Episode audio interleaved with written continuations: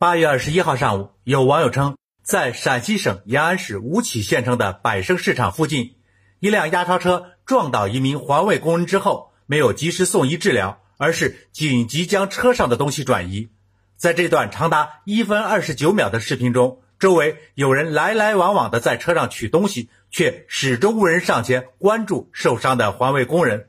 在此过程中，被撞的环卫工人一直趴在车后尾部一动不动，身边有血迹，引发了网友们的热议纷纷。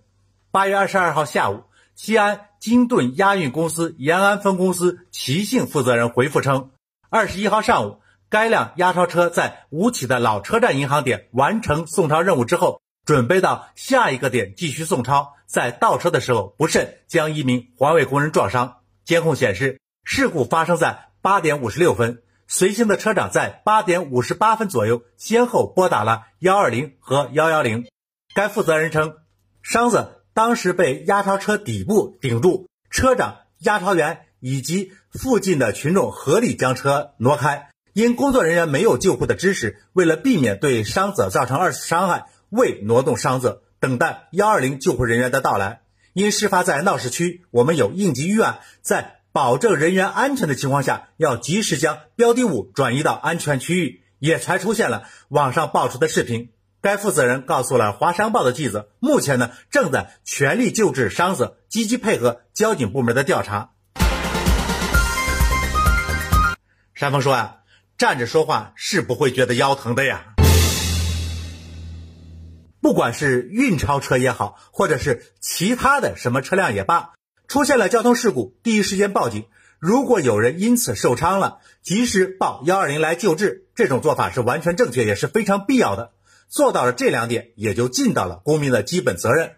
旁观者的一些指责，有些是无的放矢，特别过分，甚至是故意的挑拨是非。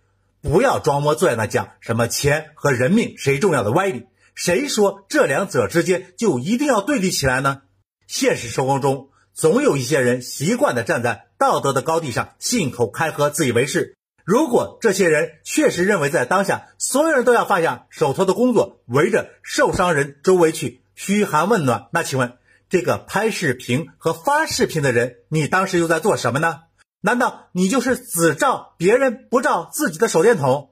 最后强调一句：专业的救治真的是要专业的人士来做的，不管出于什么样的目的。没有专业的知识，真的不要轻易乱动受伤的人。近日，多地出台了相应文件，给予女性员工生理假。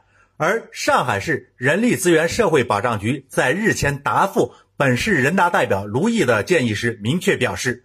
考虑到增设生理假缺乏上位法依据，以及会造成用人单位降低雇佣女职工的意愿，从而增加女性就业的难度，对于该代表建议留作参考，暂不考虑出台生理假。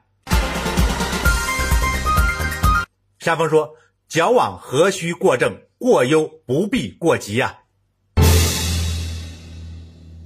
女性从生理方面有特殊的一些原因，全社会呢？都应该体谅和照顾，但是如果把女性所有的生理原因都直接用经济的手段强迫由用工单位来直接补偿，则并不科学。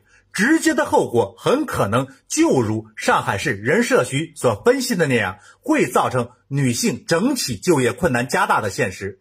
有些人呢爱说漂亮话，不考虑现实的可行性；也有人爱听漂亮话。看不清自己的利益究竟在哪里，热衷说漂亮话的人往往并不擅长干点漂亮事，所以只会做这种哗众取宠的事情。被漂亮话害苦的人，不知能不能看清楚这个事实，想明白这个道理。